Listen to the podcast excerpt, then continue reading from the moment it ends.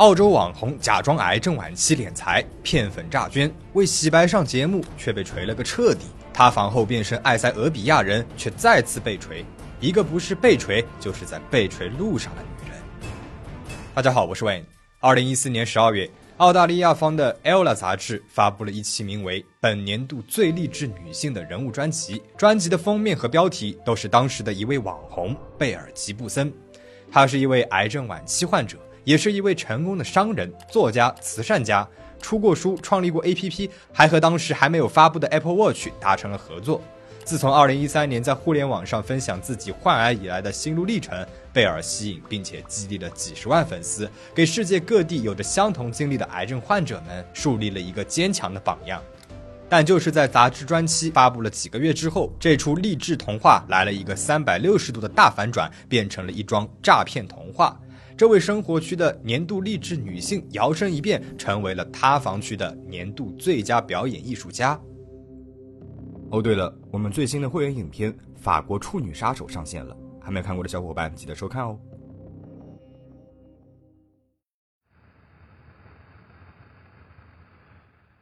上个世纪五十到七十年代，欧美国家开始兴起了一种保健风潮。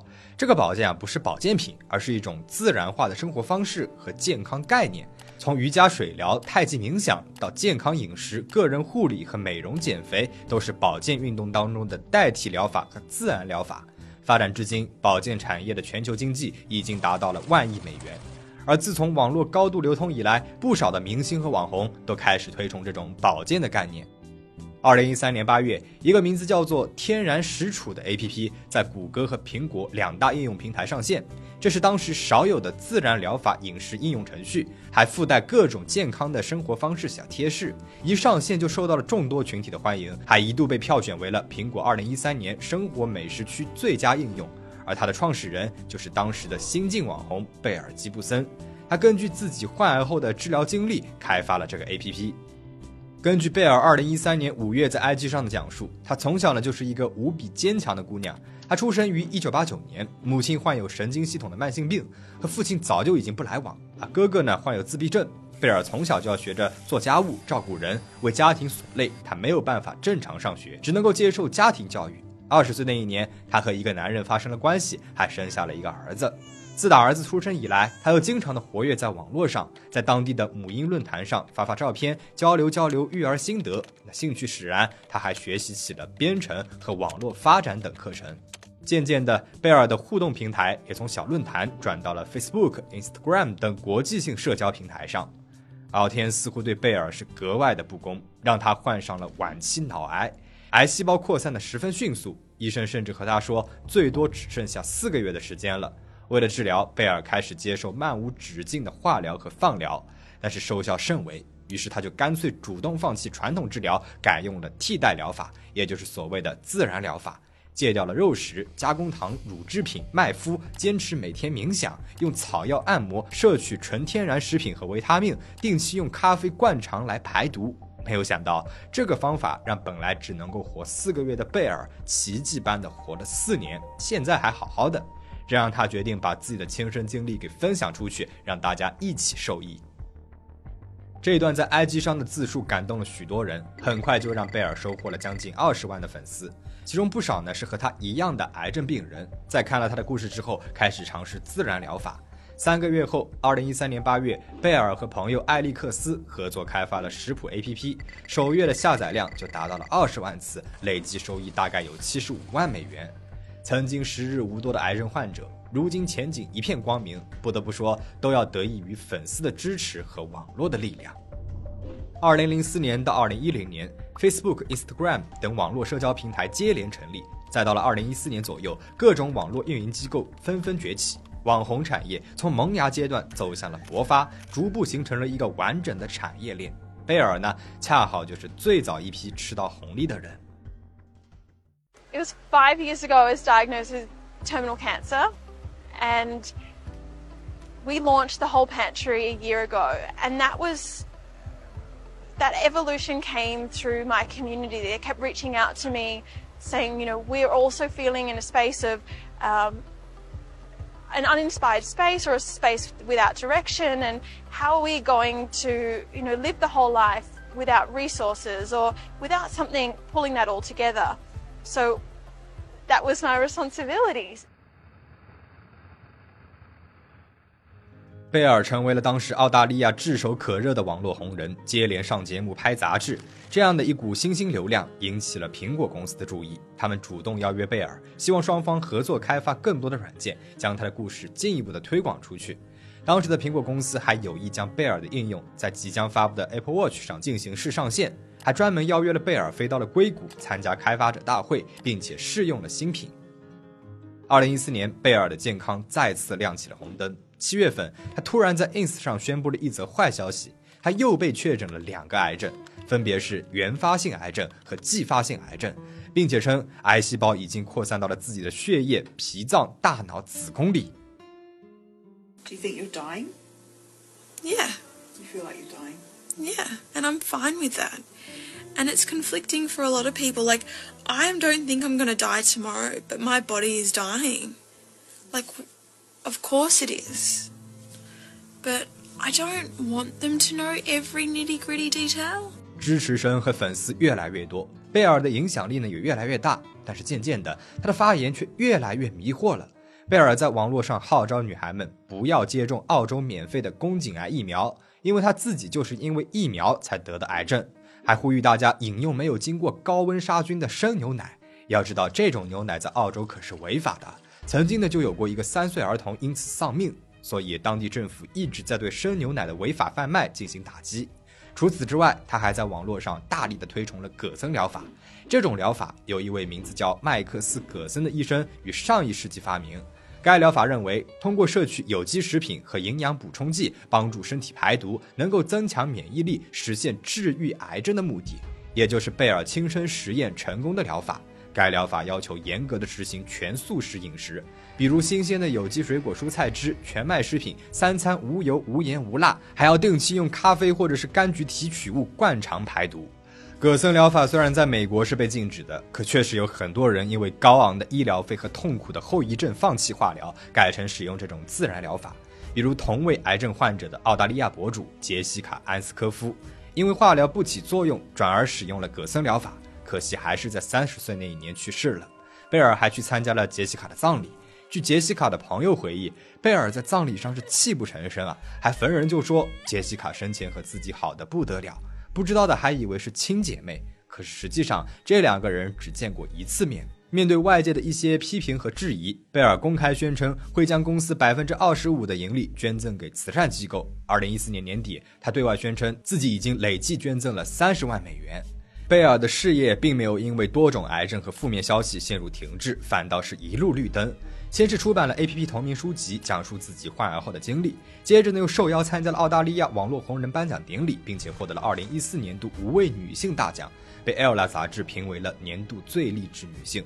二零一五年初，二十六岁的贝尔累计收益预估到达了百万美元。在与苹果合作的同时，他自己的团队还在招募 IT 专员，以扩大品牌规模。就这样，贝尔一步一步地走向了人生巅峰。然后他就翻车了，还翻了一个大的。Belle, you've scammed the people of Australia. Don't you have anything to say? Do you feel ashamed, Belle? How much has this cost you? 二零一五年三月八号，一则揭露贝尔诈捐的报道在网络上横空出现，掀起了轩然大波。经伯唐纳利和尼克托斯卡诺这两名记者跟踪了解，贝尔曾经许诺捐赠的几家慈善机构，压根就没有收到过一分钱。记者试图联系贝尔一方，希望他们能够提供捐赠记录或者是银行证明，但是没有收到明确的回复，几乎是前后脚。察觉到了媒体动机的贝尔，立即向其中一家专注于塞拉利昂女童教育的慈善机构捐赠了一千美元。而此前这家慈善机构的主理人用了整整一年的时间都没能够联系上贝尔。另外，贝尔及其公司并没有法定募捐资格，但是他仍然举办了不少筹款活动。尽管如此，他在2013年至2015年两年间捐赠的金额总计只有7000美元。报道发布之后，贝尔声称公司财务出现了状况，无力兑现此前承诺的30万。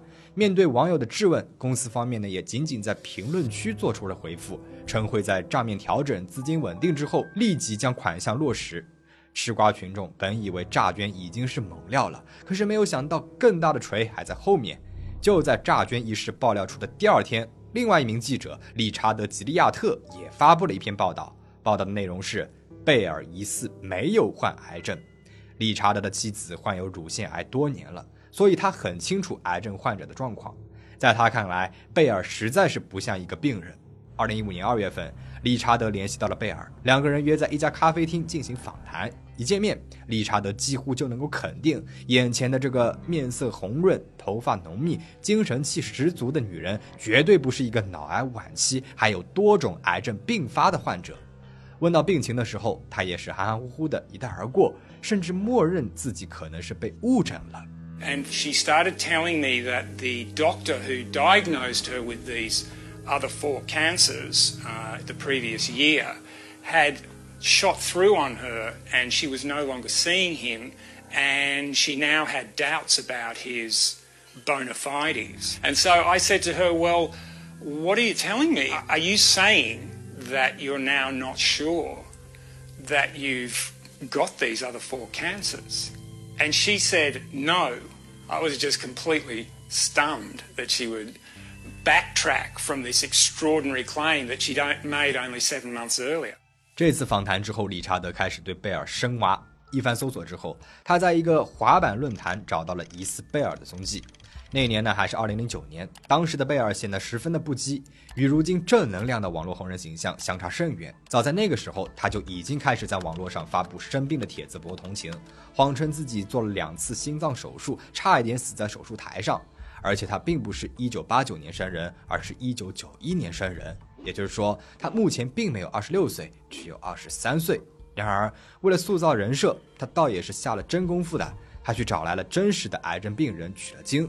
新闻爆出之后，一个真实患有脑癌的七岁男孩约书亚·施瓦兹和他的父母通过媒体现身说法。两年前，贝尔在网络上看到了约书亚患有渐变型新型细胞瘤的消息，还主动联系了男孩和他的家人。见面后，双方交流了病情。贝尔呢还问了男孩许多的细节。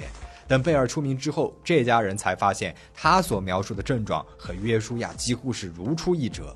他为了完善人设，甚至在众目睽睽之下假装发病。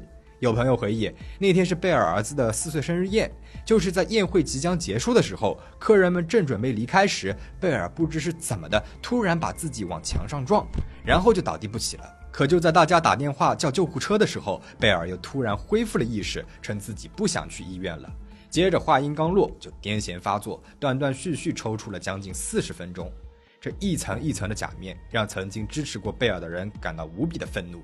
评论区一瞬间沦陷了，贝尔开始疯狂删帖，而他家附近呢，也被记者和狗仔围的是水泄不通。他本人则拒不出面接受任何采访，任由事件发酵。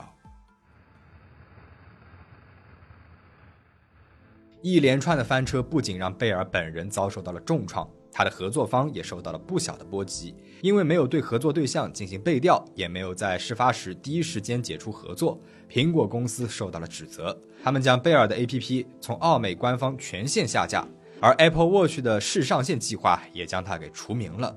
而他合作的企鹅出版社则被指在明知贝尔说法有漏洞的情况下，甚至还对他进行了私人培训。What we suspect is might happen now is that because you are the success story of the moment, you know what journalists do? They want to start scratch, scratch, scratching away. Well, they already are. Yeah, exactly. And we're concerned about that. Well, that's what the publicist at Apple also said. It's like, what story do you want to be? So I'm going to ask you some of these questions, and some of them you won't like, but but that's okay because it's just us. Yeah You've said that the cancer is now in your blood and your spleen and your brain and your uterus and your liver. That's really it's it's serious now, isn't it? Yeah. Um, I'm going to get tested for ovarian cancer. I no longer have cancer in my uterus. 最终，企鹅出版社在声讨下，被消费者部门以没有对书籍内容进行核实为由，罚款三万美元。 二零一五年五月份，闭世一个多月的贝尔终于出关了。他在一家公关公司的帮助下，接受了澳洲女性周刊的采访。承认自己确实没有癌症，说是误诊了，把责任推给了医生，然后一把鼻涕一把泪的聊起了自己的童年是如何如何辛苦，任劳任怨的照顾患病的母亲和自闭症的哥哥。结果呢，这一篇专题正好被贝尔的母亲给看到了，他也找到了周刊，母亲说自己确实是身患疾病，但是一直都是在赚钱养家的，而贝尔的哥哥呢，也根本就没有自闭症，贝尔就没有照顾过俩人，更别提说是做家务了。而且他和别的孩子啊一样，接受的是学校教育，家庭教育一说纯属是子虚乌有。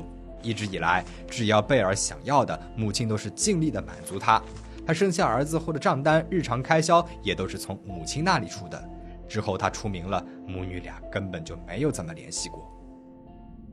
第一次的洗白就遇到了亲妈下场，换作是其他人，可能就此放弃了。但是贝尔他没有，一个月后他又找到了澳大利亚六十分钟节目组，可是万万没有想到的是越洗越黑。节目上贝尔说自己整日活在内疚和痛苦当中，觉得对不起那些曾经付出过信任的支持者，但他是真的以为自己患有癌症。他说他在二零零九年的时候遇到了一个名字叫做马克约翰斯的免疫科神经科医生，约翰斯医生去到了贝尔家中，给他做了一系列的检查，检查的结果显示他患有四期脑癌。但是主持人紧接着就指出了漏洞。贝尔之前在自己的书中分明说过，这次检查和诊断都是在医生办公室里进行的。贝尔给出的解释是，他怕别人不相信自己，才撒了谎。So you lied because you feared you wouldn't be believed. Is that what you're saying? Um, it's not what I'm saying. Well, can you be clearer on what you're saying? I mean, you you you were absolutely misleading, weren't you? You said a doctor gave you this terrible prognosis in his office. Now, you've just admitted that you didn't say it was at your home and it wasn't with a real doctor because you thought I people would be he was real. disappointed in you. No, I believed he was a real doctor. So, did you lie to be believed? Is the question. I didn't see him in his doctor's office in Perth. You didn't see him in his doctor's office ever because he doesn't have an office, does he? No. Right. You claimed also in your book that you underwent chemotherapy and radiotherapy for two months. True Yep. or false? At the time, True or false? true, because at the time I believed I was having radiotherapy. So, false. I believed that I was having radiotherapy. When he gave me medication, I was told that it was oral chemotherapy. And I believed it. 贝尔说，二零一零年的时候，他怀疑自己不是脑瘤，而是脑部硬化，所以又和约翰斯医生约了一次检查，但是片子上显示的依旧是肿瘤。节目组获得了他的就医记录，记录显示检查是贝尔自己预约的，医生不是约翰斯，时间也不是二零一零年，而是二零一一年的十一月。检查结果表明，贝尔的脑部未出现任何肿瘤和硬化。他和神经科医生进行了四十分钟的详谈，始终没有提及自己患有脑瘤。而所谓的约翰斯医生，节目组在调查之后发现根本就查无此人，也就是说，贝尔从始至终就没有得过癌症。而就算他曾自以为得了癌症，也早在2011年就知道自己是一个健康的人了。但是他呢，还是在2013年打着癌症患者的名头敛财博同情。整期节目里，贝尔对每一个质疑的回应都难以让人信服，很难说这位嘴硬的谎言制造机究竟是在欺骗大众，还是在自欺欺人呢？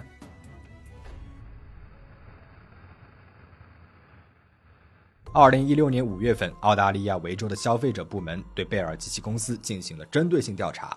二零一七年九月，贝尔因为欺诈行为被法院判罚四十一万美元。贝尔在庭审期间两次拒绝出庭，还在判决下达之后声称自己已经破产，欠债十七万美元，名下仅剩五千美元，无力支付罚款，还说母子俩住的房子一周六百美元的房租都得靠朋友克莱夫来接济。但其实这个所谓的朋友是他的同居对象，两个人还曾经有过未出世的孩子。总之是借口一大堆，就是不给钱，一拖就拖了两年的时间。二零一九年，法庭对贝尔进行了财产调查后发现，这两年间贝尔挥霍了九万一千美元，还去了非洲和巴厘岛度假。二零二零年，贝尔的罚款累计到达了五十万美元。截至二零二一年，当局已经扣押了他的部分财产，还曾经两次前往了贝尔的住所，试图让他支付罚金，但是都没有成功。消费者事务部表示，将持续追讨，直至其还清债务。追债事件再次将这个女人带回了公众视线。有记者就扒出，贝尔后来去了一家脱衣舞俱乐部工作，主要负责的就是一些成人活动的网络策划。而一段关于贝尔的视频也在网络上引起了讨论。Hiya, today we met in Melbourne, Australia. Our diaspora community, Oromo community of Australia, met to discuss the current uh, situation of Ethiopia, specifically Oromia.